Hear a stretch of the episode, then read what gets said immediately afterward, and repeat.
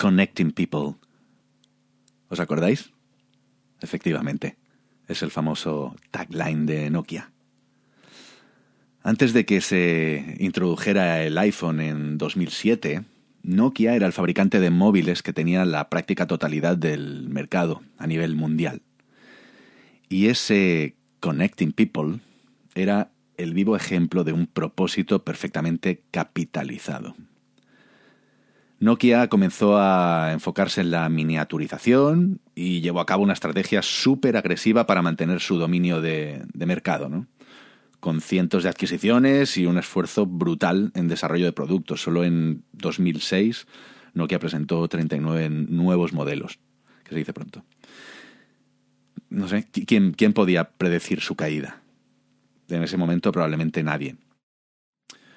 Hoy es mucho más fácil ver que, que estaban tan inmersos en la ejecución de su estrategia que perdieron de vista su propósito. Y alguien se lo apropió. Apple presentó su teléfono inteligente y le dio al Connecting People un significado increíblemente nuevo. Y de repente, sin su propósito, todas las fortalezas de Nokia fueron irrelevantes. Qué importante es el propósito, ¿verdad? Y si es tan importante, ¿por qué se trabaja tan poco? A ver, claro, es que todo eso que explicas está muy bien, pero en el mundo real no todos somos Apple o Médicos Sin Fronteras, pero en el mundo real. Cuando al mundo real le precede un pero, deja de ser un lugar, se convierte en una excusa. Si de una forma u otra eres responsable de la transformación de la compañía donde trabajas, aquí encontrarás la manera de desactivar esos pretextos, ese portazo al cambio, ese aquí no se puede. Este podcast es para todos aquellos que estáis convencidos de que las empresas deben poner al cliente en el centro de la estrategia y a las personas de la organización en el corazón de la misma.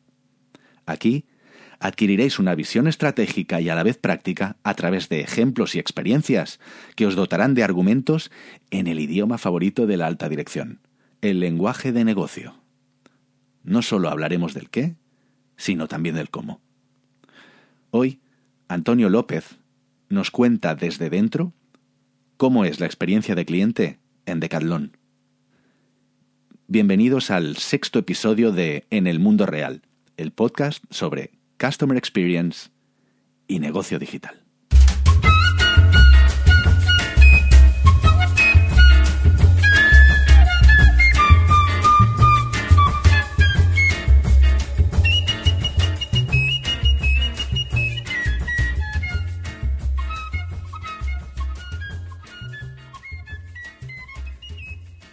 Dice Rick Warren que las personas que trabajan juntas para un gran propósito no tienen tiempo para discutir asuntos triviales. Rick es el autor de un libro muy famoso titulado Una vida con propósito. Eh, he de confesar que yo no he leído su libro. La verdad es que, aunque me parece un buen tipo y me gustó su TED Talk, su discurso me queda demasiado cercano a la religiosidad. Bueno, de hecho es pastor, evangelista y tal. Pero, sin embargo, esa frase me parece para enmarcar. Las personas que trabajan juntas para un gran propósito no tienen tiempo para discutir asuntos triviales. Quizá lo que más me sorprendió de la entrevista con Antonio fue descubrir cómo una compañía tan enorme como Decathlon funciona de forma realmente orgánica, por lo que respecta a la experiencia del cliente. Que por cierto, verás que Antonio constantemente habla de usuario en lugar de cliente, pero eso forma parte precisamente del propósito del que hablamos. Lo, entenderéis mejor cuando él explique el matiz entre usuario y cliente.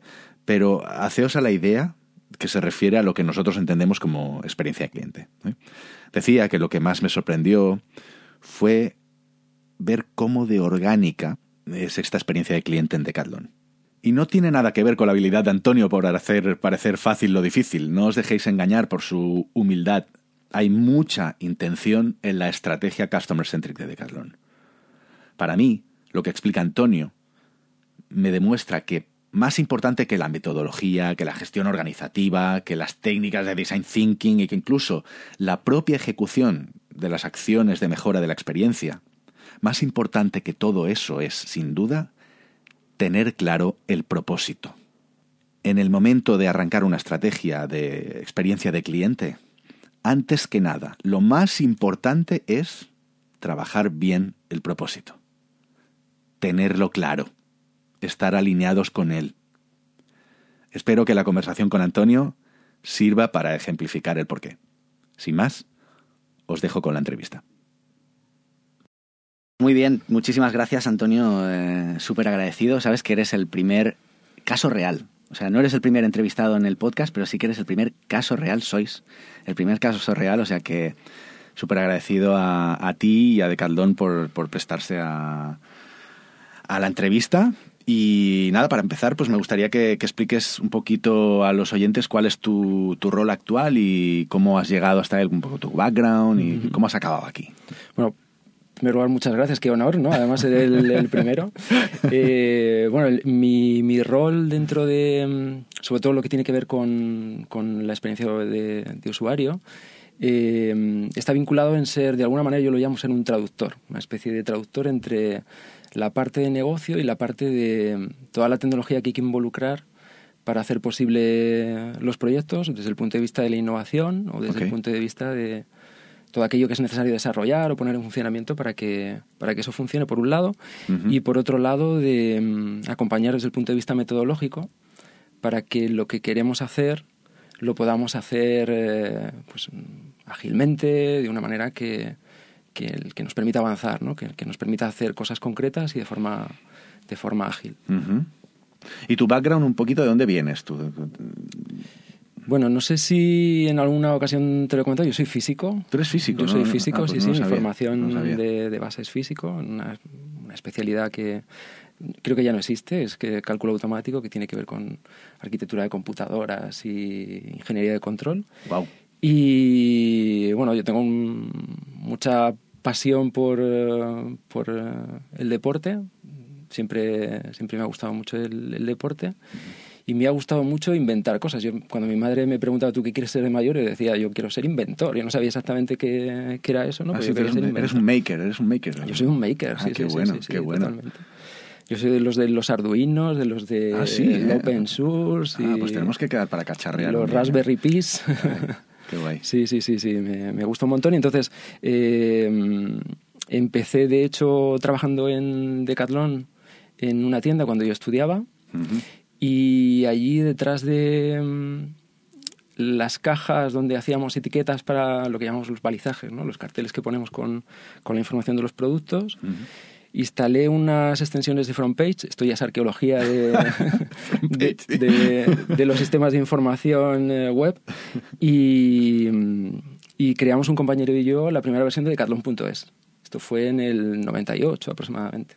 Qué fuerte. Una cosa así, sí, sí, sí. Y esa es la razón por la que totalmente amateur, sí, sí, totalmente amateur. Sí, sí, sí, sí. Es, es como se hacían las cosas en aquel momento. Y esa es la forma en la que aterricé en los sistemas de información y a partir de ahí, pues, pues una, un periplo ¿no? de muchas cosas interesantes también, un montón de desafíos por aquí. Qué interesante.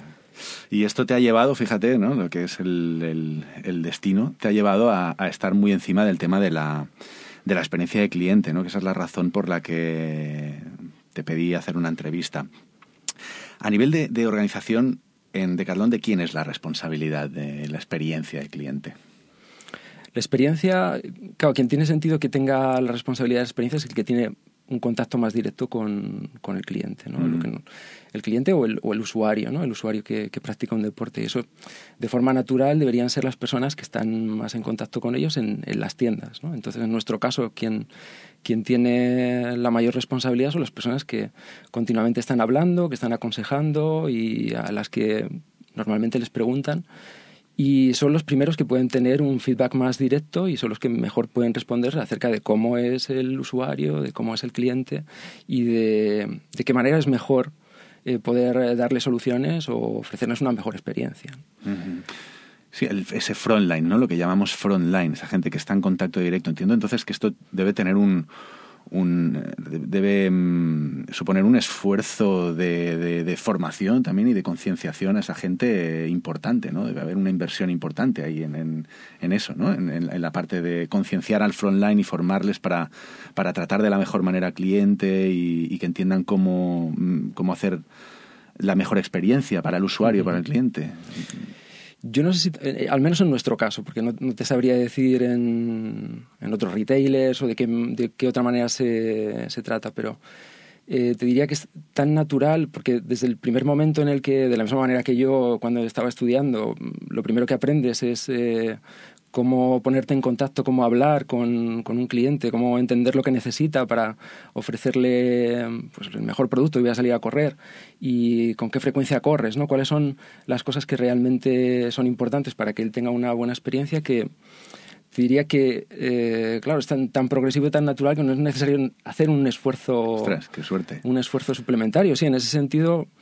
Eh, bueno, cualquiera de vosotros lo podría ver, ¿no? Si, si va un, a una tienda y la persona que te habla y que se interesa por lo que tú quieres hacer es una persona que practica el mismo deporte por el que tú te estás interesando y que está allí porque le gusta el deporte y porque disfruta haciendo eso. Absolutamente. Yo creo que hoy estamos muy acostumbrados a ir a un decatlón y, y que nos atiendan de esa manera, pero yo creo al menos yo lo recuerdo como una cosa que fue muy, muy disruptiva, ¿no? Y tenías una asesoría personalizada prácticamente en la atención a, cliente. Lo recuerdo las primeras veces que fui a Galdón. Eh, guardo un buen recuerdo de, de, aquello, ¿no? Igual hoy estamos un poquito más habituados, te parece como más normal, ¿no? Pero muy, muy interesante.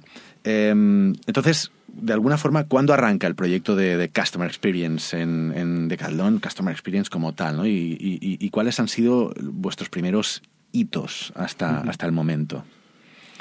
Sí, quizá para mí sería difícil porque probablemente se remonta el momento en el que mm, arranca el proyecto de Customer Experience, empieza en el momento en el que arranca Decathlon, porque es lo que te decía, ¿no? Es, forma tanto parte de, de mm, lo que Decathlon se propone hacer y, lo que hace, claro, es el, es, el, ADN, ¿no? Entonces, claro, tendríamos que remontarnos probablemente al momento en el que en el que se, se, ideó y se puso en marcha la primera tienda.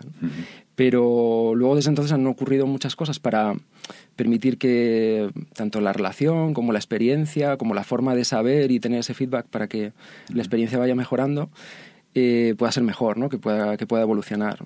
Los sistemas de medida, el uso de, de algunas herramientas para, para, poder hacerlo, incluso de qué manera estará al servicio de las tiendas, dándoles el soporte desde el punto de vista de la comunicación, la personalización, etc. Entonces, respecto a los hitos, probablemente haya muchos hitos. ¿no? Desde, el, desde el momento en el que se empieza a medir, en nuestro caso, eh, lo hacemos eh, de forma eh, periódica, ¿no? Incluso las mismas tiendas son las que mm, favorecen, realizan entrevistas en, en, la salida de la tienda o en, durante la visita.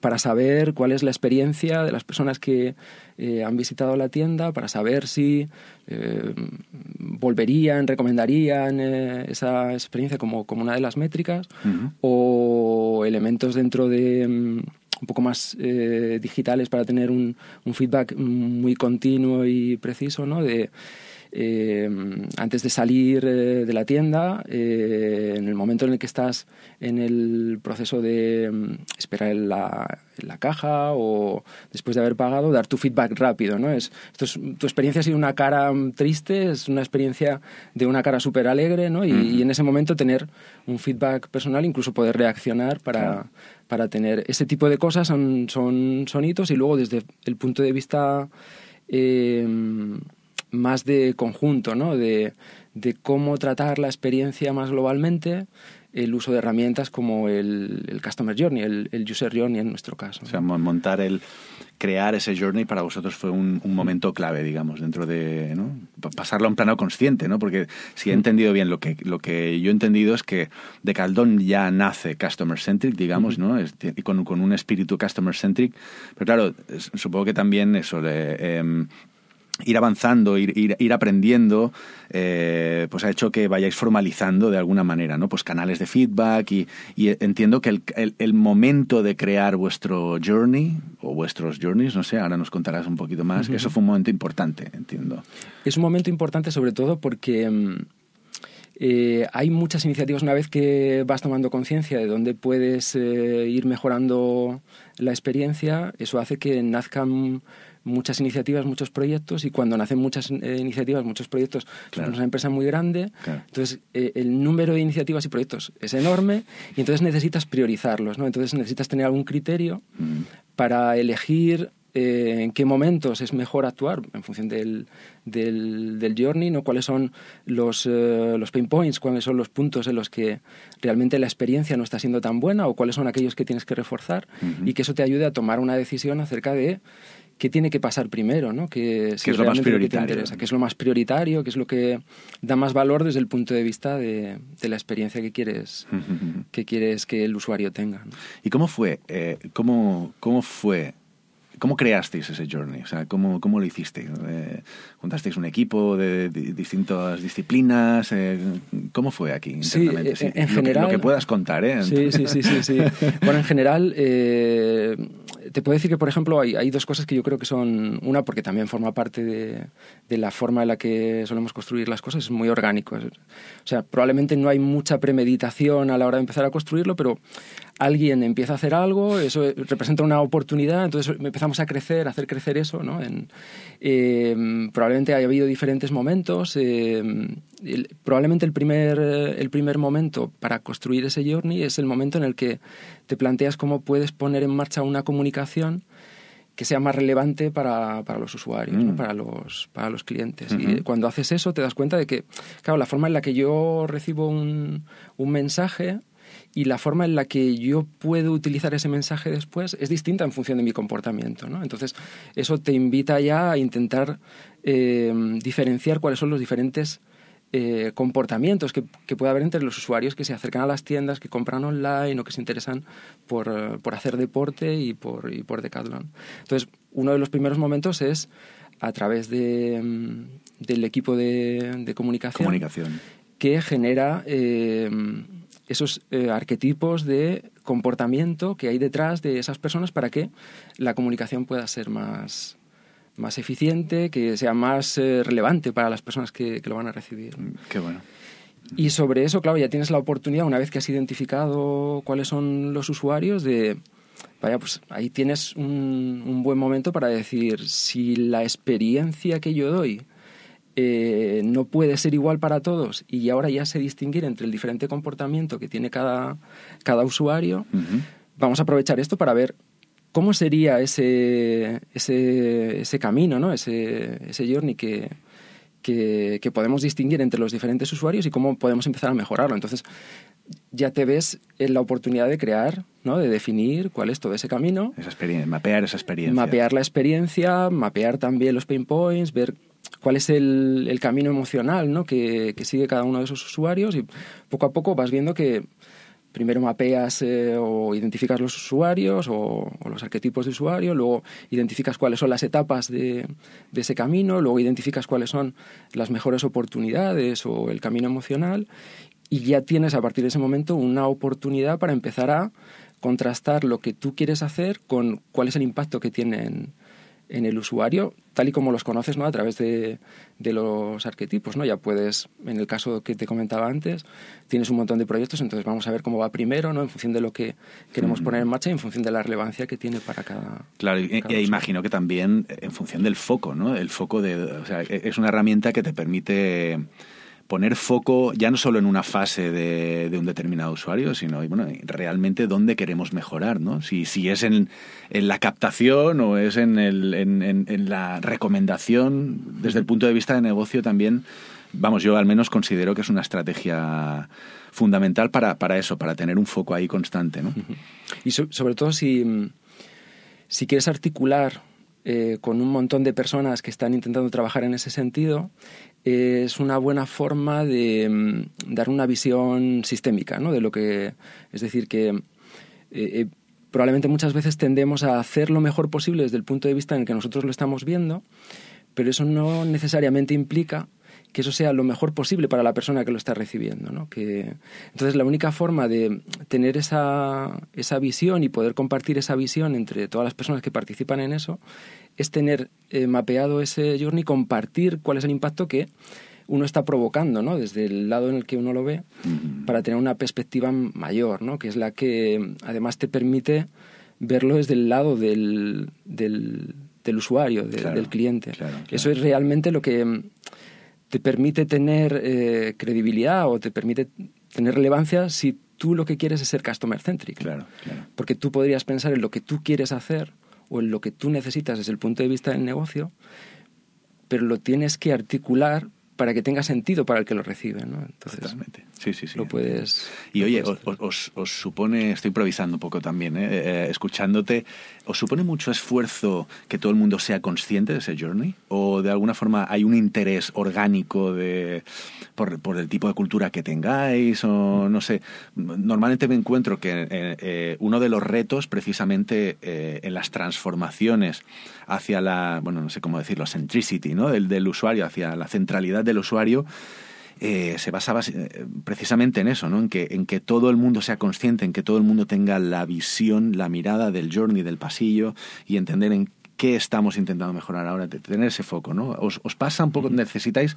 un esfuerzo extra para comunicar eso y que todo el mundo esté concienciado o vuestra cultura ya customer centric ya hace que eso sea un poco orgánico? Yo te diría que sí, que, que, la cultura hace que eso sea orgánico, muy intuitivo y, y que la verdadera ventaja de de formalizarlo de alguna manera metodológicamente o, es la posibilidad de, mm, de sincronizar más nuestro trabajo, ¿no? de, de, trabajar más sobre cómo construir juntos, que en ese sentido de, de, hacer evidente lo que... Porque todo el mundo desde su perspectiva y sobre todo las personas en, en las tiendas tienen muy claro cuáles son y sobre todo las debilidades. Tú pasas, eh, como en nuestro caso, al menos pasamos... Eh, de forma cotidiana mucho tiempo en la tienda y mm, en algunos momentos del año pasamos una semana eh, todos los días dentro de la tienda haciendo el, el, trabajo que harías en, en, una tienda. Entonces, Sintiéndolo en la piel, digamos. Claro, porque es el único momento en el que tienes conversaciones que de verdad están hablando de la experiencia que tiene una persona, tanto de la persona que intenta ayudar como la persona que necesita que le ayudes a elegir un producto, porque, claro, al final los casos son tú te vas a ir a esquiar y no sabes eh, qué ropa llevar, tú te vas a ir a hacer una ruta de montaña y no sabrías qué calzado comprar, ¿no? Entonces, ahí empieza una conversación, en el momento en el que tienes en una mañana, en una tarde, diez conversaciones, empiezas a tener muy claro dónde están los puntos en los que tú puedes ayudar más o donde hay debilidades. Realmente, eh, realmente es una suerte. No, no, es una suerte como tal, porque es algo consciente, conscientemente buscado, estoy seguro, pero es una suerte. Yo veo un montón de... Hay mucho gap normalmente entre... entre mm, eh, ¿Cómo te diría? Entre el liderazgo de las organizaciones y el, el, el, la visión estratégica de las organizaciones y lo que realmente pasa con los usuarios, el conocimiento, ¿no? Que vosotros de forma ya, que vuestra cultura ya incorpore o vuestra, vuestra manera de hacer incorpore ese, esa cercanía al cliente, ya no solo al cliente, sino también al dependiente, ¿no? Y, esa interacción me parece maravilloso y creo, entiendo perfectamente cómo de insightful, ¿no? no sé cómo decirlo en castellano, ¿no? Como de revelador a nivel de insights de cliente tiene que, tiene que ser eso, ¿no? Para, muy bien, muy bien. Eh, que, entonces, en ese sentido, igual es una pregunta un poco, un poco demasiado abierta, pero ¿qué crees tú que habéis hecho muy bien en Decathlon? Eh, es, es muy buena pregunta. Yo creo que además que mm, es eh, una cosa que mm, forma parte del, del origen, ¿no? de lo que te comentaba antes de la importancia de, mm, desde que tú comienzas a construir algo, que lo hagas con un sentido determinado. Yo creo que hay una cosa... Desde el propósito, de alguna manera. Desde el propósito, ¿no? Que, que, vincules mucho tu propósito a cómo, cómo, empiezas a construir, ¿no? Cuál es la estructura, la cultura que tú creas alrededor. Y yo creo que hay dos cosas que, que, que Decathlon ha hecho muy bien y que es lo que luego habilita que tú puedas poner en marcha con facilidad otras cosas. ¿no? Una es eh, el, el, hecho de decidir desde el inicio que te quieres centrar en el usuario en, el cliente, que para ti ese va a ser el centro de todo lo que, lo que hagas y su percepción es lo que más te, te importa. Eso es, por un lado, yo creo, una decisión eh, muy importante y que creo que, que es, es, básica para que luego todo lo demás alrededor de la experiencia de usuario te, te salga bien. Mm. Y la otra eh, tiene que ver el dar la importancia a las personas. eh. Y a la relación que hay entre las personas y sobre todo a la forma en la que vas a construir esa relación dándole importancia a, a las personas, tanto en la relación que tú quieres tener con el usuario hacia afuera, pero también en la, en la forma en la que tú quieres eh, articular la relación entre las personas que, que trabajan contigo, ¿no? En la organización. en la organización, dentro de la organización, para que eh, eso tenga sentido para las personas que trabajan allí, eso tenga sentido a la hora de, si tú construyes algo, que tanto sea bueno para las personas que, a las que se lo quieres dar, como que sea bueno para las personas que lo están construyendo contigo. ¿no? El, el- el- el darle mucha importancia a esa relación entre las personas, a construir eh, su, la- las personas como, como Como valor en sí mismo. Sí, no solo como valor, sino como tu principal eh, objetivo también, ¿no? Que es eh, las personas hacia afuera y las personas hacia adentro en, en relación a, venga, vamos a hacer crecer esto independientemente de cuál sea la competencia que tú elijas, ¿no? Vamos a hacer crecer eh, a las personas y vamos a hacer que esas personas sean el principal protagonista con la relación que tú, que tú quieres tener con el usuario.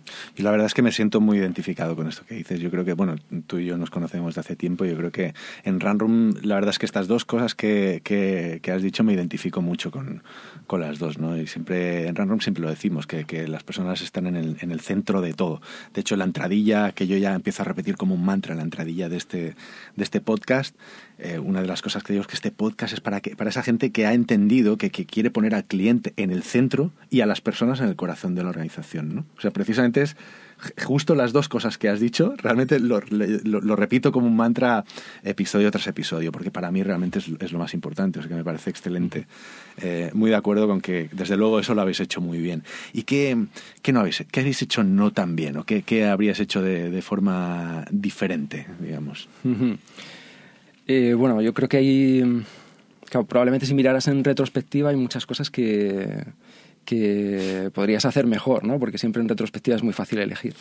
Y Sí, al toro cuando ya pasa. cuando ya ha pasado, sí, sí, sí, sí, totalmente. Entonces, casi te hablaría de esto desde un punto de vista más personal, ¿no? De, de- de- de cómo yo he, he vivido todo esto y sobre todo de la forma en la que te enfrentas. Hay eh, cambio organizacional, hay la necesidad de poner en marcha artefactos, herramientas, la necesidad de movilizar y todo esto. Y mm, claro, yo soy una persona, mm, bueno, con un con un background eh, también crítico, escéptico, muy racional, ¿no? Entonces a veces he abordado... Físico, eres físico. Soy físico, sí. Entonces he abordado este problema como, "Buah, estoy seguro que si yo tengo los buenos argumentos y yo doy un buen razonamiento de todo esto, todo el mundo va a estar de acuerdo. Claro, ¿no? es imposible Es que no. imposible que, que- que la gente... Entonces, claro, si quieres una adhesión, tienes que ser consciente, igual que eh, cuando tú trabajas el journey y eliges unos arquetipos, sabes que no te puedes dirigir de la misma manera, no, no, no puedes tener la misma adhesión y la misma relevancia. eh, si eliges la forma de dar el mensaje eh, en un sentido o en otro. ¿no? Entonces hay que ser Entiendo. consciente de eso. Y una de las cosas que yo probablemente mm, haría de manera distinta eh, si yo pudiera volver 10 años atrás es estar menos obsesionado por la argumentación racional y ser más sensible a, a la parte sobre cómo se percibe el, mens- el mensaje, cómo se construye todo esto para que al final, bueno, puedas eh, tener la, la- la adhesión, incluso la forma en la que construyes todo que sea un poco más eh, orgánica. ¿no? Entonces, ¿qué te dirías? ¿Qué te dirías a ti mismo si te, si te cruzases contigo por el pasillo, a tu yo de hace cuánto tiempo? De De hace, hace- de hace 21 años. de hace 21 De hace años. 21 años. ¿Qué te dirías? Pues yo me diría, tío, eh, déjate de intentar convencer a la gente por eh, motivos racionales. eh, la gente toma las decisiones por impulso. La gente necesita también tomar decisiones a través de la parte que no es racional, que es, eh, que es muy, muy emocional. La emoción. Y le diría, bueno, balancea lo que puedas, pero casi le diría, por favor, privilegia más la parte emocional, ¿no? que esa es la que va a hacer que, que las cosas avancen, que se movilicen y, todo eso, casi desde ese, desde ese punto de vista. Ok, ok, ok. Em, me hablabas al principio de, de la entrevista de, em, de que actualmente tenéis, incluso en, en las cajas, ¿no? Tenéis un, un sistema de feedback de, en tiempo real, ¿no? Que la gente puede dejar feedback de forma inmediata. Me interesa mucho entender mm, cuáles son los distintos canales de feedback y cómo los, cómo los, sí, cómo los balanceáis o en, en qué momento los lanzáis. ¿Cuántos canales de feedback tenéis y, y cómo los utilizáis?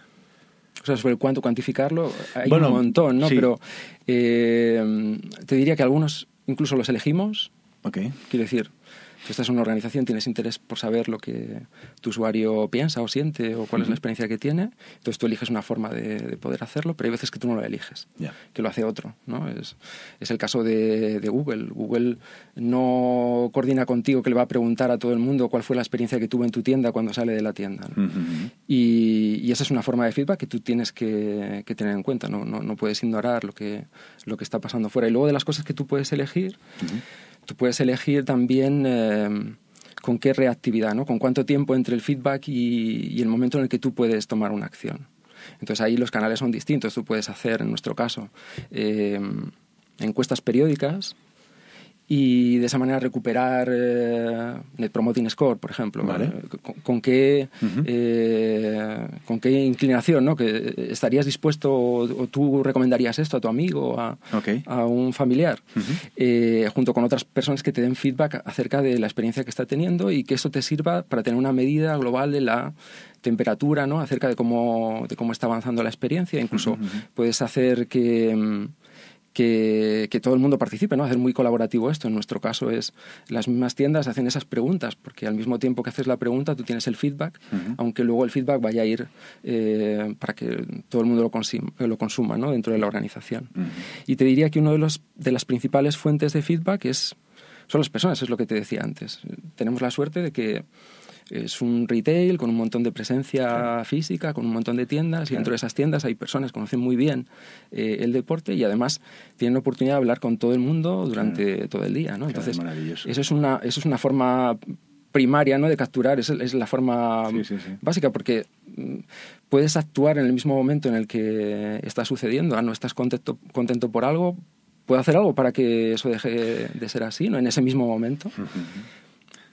Me parece, me parece, o sea, sí, sí, o sea, es maravilloso, digamos, porque es la manera más, más, desde luego, más eficiente de capturar ese feedback. Pero alguien podría pensar, ¿no? Que, hostia, claro, es que vosotros ya eh, lo hacéis así de esta manera, qué suerte. Pero me parece que tiene mucho mérito en el sentido de que, o sea, no es suficiente con estar ahí en el momento que un usuario, te está- que un cliente o un usuario te está dando el feedback. Creo que también hay que tener la, el, el, el, el- el mindset, la, la, la la predisposición a capturar ese feedback y a hacerlo visible para la organización. ¿no? O sea, eh, claro, la gente, la gente del frontline, la gente que está más cerca de ese cliente, yo creo que de alguna manera aquí tenéis una cultura de, de sentir la responsabilidad de captar ese feedback como algo valioso y utilizarlo a posteriori, ¿no? Y, y- y cómo gestionáis esa entrada de feedback, cómo, cómo lo unificáis o cómo, cómo lo trabajáis luego ese feedback. No sé si hay realmente, o sea, nosotros hacemos esfuerzo para estructurar un poco todo eso, sobre todo si, si vas a utilizar regularmente ese feedback como las encuestas y demás, o vas a utilizar las tablets donde recuperamos una cara sonriente, triste antes de, de salir de la tienda y que podamos reaccionar. Pero yo creo que eh, forma parte de esto que te decía, de que si en el origen eh, tú has crecido de esta manera. Relativamente tienes que hacer poco esfuerzo para que, para que esto suceda, porque de alguna manera estás de forma cotidiana eh, viviendo eso así, ¿no? Para Sí, ti sí. el, el feedback eh, es lo que tiene el origen, por, por ponerte algún ejemplo, dentro del lineal, si tú descubres que no... Basta con que pases una mañana en la tienda trabajando el lineal, si tú descubres que hay algo ahí que no funciona o las personas no encuentran lo que vienen a buscar y te están preguntando, es que ahí hay algo que no, no funciona y puedes reaccionar, ¿no? Entonces, eh, primero está donde lo necesitas y si tú quieres compartirlo, tienes otros mecanismos ¿no? para decir, por ejemplo, eh, en qué medida o cuánto de buena es la experiencia que tú das en tu tienda. ¿no? Mm. tienes la experiencia de los demás. Tienes la virtud, Antonio, de, contar esto como si fuera algo trivial o fácil. Y yo creo que, bueno, supongo que tus 21 años aquí de historia hacen que lo veas como algo natural o, o orgánico, pero a mí me parece realmente muy difícil, o sea, esto, esto que hacéis de forma tan, tan natural y tan orgánica. Y yo me, llevaría al aprendizaje de, de, la importancia del propósito, realmente, ¿no? O sea, me, doy cuenta de que en muchas organizaciones que la importancia de ese propósito y que, esté claro ese propósito y que todo el mundo lo sienta como tal, ese why, ¿no? Ese Start with Why de, Simon Sinek, ¿no? Yo creo que eso, eso no todo el mundo lo trabaja y no todo el mundo es consciente de lo potente que es eso, realmente. Y, para mí, ese why, ese porqué, ese, ese propósito, ese objetivo final, eh, es una palanca de transformación brutal y y no sé, me, lo llevo como reflexión porque me encuentro muchas organizaciones que no son así, ¿no? Que, no, que realmente tienen muchas dificultades en, en, cambiar, en intentar transformar realmente esa, orientación a la centralidad del usuario. ¿no? Entonces... Aquí, claro, te diría también, un poco por, uh, por reforzar, no sé si lo comentaba, ¿no? pero el, el, sentido, yo creo que además que Decathlon comunica bastante sobre, sobre su sentido es mm. hacer accesible el deporte a la mayoría, ¿no? que, mm. eso tiene muchas implicaciones desde el punto de vista de la cultura que estás generando, pero también de cómo construyes eh, tu negocio, ¿no? de qué manera lo construyes, porque estás hablando de hacer accesible y estás hablando de hacerlo accesible para la mayoría, no quieres que, mm, que haya eh, privilegiados que puedan acceder a eso, sino quieres que eso sea accesible para la mayor parte de las democratizar el deporte y el acceso al deporte, ¿no? a la práctica del deporte. Entonces, eh, es como otra de esas cosas estructurantes de si eliges user-centric, eliges que las personas estén y tienes un sentido que mm, claro, articula mucho la forma en la que tú va a condicionarlo mucho en el sentido positivo, porque te va a poner en el lugar que te da más oportunidades. Claro, sí, sí, sí, sí. Por ejemplo, para esto, para que todo el mundo sepa eh, dónde queremos llegar, porque de esa manera, si está tan claro para todos, también puedes distribuir mucho la decisión. si tienes que tomar una decisión localmente, para ti es relativamente fácil de hacerlo, porque tienes el feedback local y además tienes un propósito muy claro, ¿no? Al que tienes que llegar. Entonces, puedes tomar una decisión con, con mucha facilidad. Claro, claro. Entonces, bueno, yo por entender un poquito los, los sé que estáis midiendo, ¿no? Y hablabas, pues eso, de las caritas y del NPS. No sé si ¿Qué, qué, qué KPIs os guían? ¿no? ¿Tenéis un KPI básico o, o, en cada caso o en cada iniciativa? ¿Cómo funciona? ¿Sois muy mm, ¿cómo lo diría? ¿Centrados en los datos también? ¿Sois muy basados en la analítica? O... Yo no sé si hoy ya tienes opción a, no, serlo. A no serlo ¿no? El, e, es muy importante em, que tú privilegies eh, la relación humana, incluso esa parte un poco más eh, de, tu sentido, ¿no? de tercer sentido, tu sexto sentido, mejor dicho, y, y que no valores los datos. Al final, eh, pierdes mucha visión de conjunto, eh, pierdes eh, muchas oportunidades de mejorar y de descubrir cosas si no lo cuantificas de alguna manera. ¿no? Y, y, uno de los grandes desafíos, además no creo que sea solo para Decathlon, que es muy generalizado, es que con la forma de digitalizar la relación y la forma de digitalizar el negocio, estás generando permanentemente un montón de datos. Y esos datos son un feedback muy valioso para seguir construyendo lo que tú haces, en cómo vendes, en qué momento lo haces, eh, cómo comunicas, en qué momento comunicas. Eh, entonces, eh, hay muchos indicadores ¿no? que, que, te pueden ayudar a esto y de hecho es un buen desafío. Nosotros estamos construyendo una competencia muy fuerte en, en, esto para no perder de vista esa información tan valiosa. Estáis formando a las personas en, analítica, en, en, en, este en analítica y en hacer accesible esa información que puedes construir acerca de la analítica a todo el mundo, para que todo el mundo la pueda utilizar para tomar sus decisiones. ¿no? ¿Te refieres a dashboards, por ejemplo, este tipo de, A dashboards, a la forma de compartir, por ejemplo, en, nuestro caso, por, por, darte un ejemplo, es eh, cuáles son las opiniones de eh, o las valoraciones de los productos. Pues todo el mundo conoce cuáles son las valoraciones de los productos. ¿Cuál es eh, la opinión que Google o que en Google está plasmando todo el mundo cuando sale de una tienda? Todo el mundo tiene acceso a esa información porque la compilamos para que la puedan utilizar. Eh, desde el punto de vista económico, un funnel para que tengas visibilidad sobre de forma omnicanal, porque no puedes, incluso las personas de la, que trabajan físicamente en la tienda no pueden ignorar que cualquier persona que llega a la tienda probablemente haya tenido una experiencia previa digitalmente o durante la visita en la tienda está consultando su móvil o cuando se vaya va a valorar. Entonces, tienes que tener en cuenta todo eso para que tus decisiones tengan, tengan sentido. Antes me, hablabas de, si no me equivoco, de que tenéis como siete buyer personas definidos. ¿Puede ser esto? ¿Sí? Eh, esencial, que hayamos identificado probablemente más. Vale. Pero que realmente nos sirvan como, como arquetipos son cuatro. Ok, hmm. cuatro, ok. Y, y, luego utilizamos uno que nos sirve para mm, ser muy ambiciosos respecto a... Probablemente ahora no tenemos puntos de contacto, no tenemos eh, formas de, dentro de ese, de ese journey de poder contactar con, con ese usuario o que ese usuario pueda tener una relación con nosotros, pero hay tecnología que ya permitiría tener ese, ese, canal. Entonces lo que hacemos es... ¿Por qué no? ¿Por qué no podría? ¿Por qué no, no, entiendo por qué, qué, te lo impide, qué te impide tener ese punto de contacto que hay tecnologías emergentes que no están accesibles todavía para, para la mayor parte de... Pues hablo de eh, tecnologías de interfaces vocales o asistentes eh, de inteligencia artificial. ¿no? El, el, tener la visibilidad de que, aunque esa posibilidad no exista o no esté suficientemente generalizada ahora, te ayuda a pensar en casos que probablemente no, no se te ocurrirían si tú pensaras solo en el hoy. ¿no? entiendo, entiendo, entiendo. De, alguna manera tenemos usuarios ficción, ¿no? que, son usuarios ficción que realmente no podríamos constatar porque no tenemos la oportunidad, no hay suficientes usuarios para eso, pero te permiten eh, pensar en casos de ayudar con tecnologías que antes no tenías. Qué bueno. Yo no, sé si podrás contar mucho, porque entiendo que también esto es, es algo, puede ser confidencial, no lo sé, decídelo tú. ¿eh? Eh, pero claro, yo me pregunto, ¿no? Si yo tuviese que dirigir el proyecto de Customer Experience y, empezar por mm, hacer esa definición de arquetipos, y me viene muy bien esta conversación porque eh, basado en, el episodio de, de, arquetipos de cliente, ¿no? claro, aquí tenéis, si no me equivoco, pues como yo que sé, como 120 deportes o más, no sé, tenéis una barbaridad de deportes con muchos productos para cada deporte, ¿no?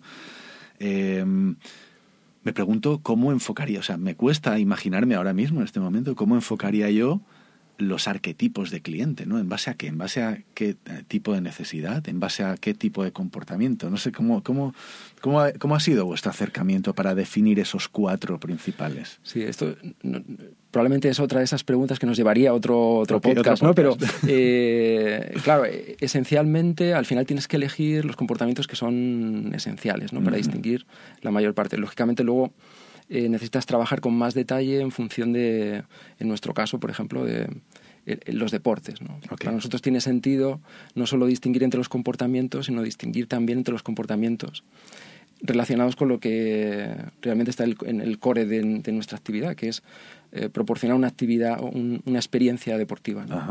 Que, que, tú, tengas accesible una experiencia deportiva. Entonces, tener en cuenta un comportamiento a veces está condicionado con ¿para qué deporte? ¿Para qué deporte ese comportamiento tiene, tiene sentido? No es lo mismo... Eh, tú haces mm, bicicleta, eh, tú te mueves en la ciudad con bicicleta, tú haces running. Probablemente los comportamientos de una persona que haga una sola de esas actividades sea distinto a una que hace las dos actividades y probablemente en función del nivel de práctica también es distinto ese comportamiento. Ok, ok, ok. Entonces, no, ¿Cuán pro eres o, o, puede ser, no? Por ahí. Claro, todas estas cosas son, son esenciales. Si tú quieres vincular la actividad a lo que realmente te interesa. ¿no? Entiendo, entiendo. Sí, sí, sí. Porque vosotros también, volviendo un poquito, has dicho algo antes que me he quedado y yo creo que tenéis...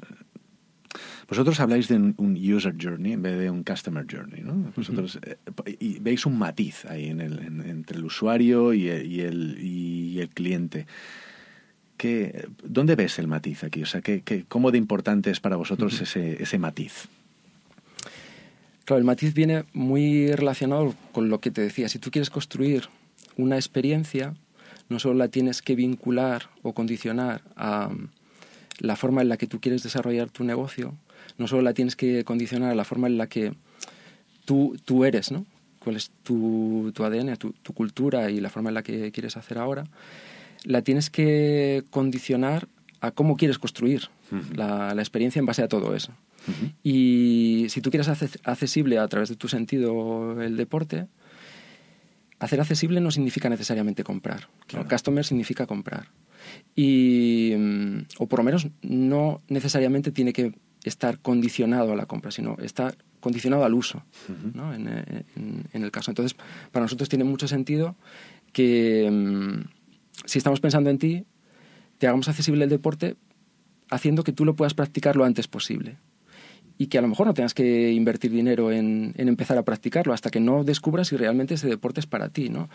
Ponme un ejemplo, ¿Cómo, ¿cómo, sería esto? Imagínate que te vas a la playa, ¿vale? Te vas al norte, al, al País Vasco, sabes que hay olas, nunca has hecho surf. Okay. Y tú dices, eh, me gustaría hacer surf, ¿no?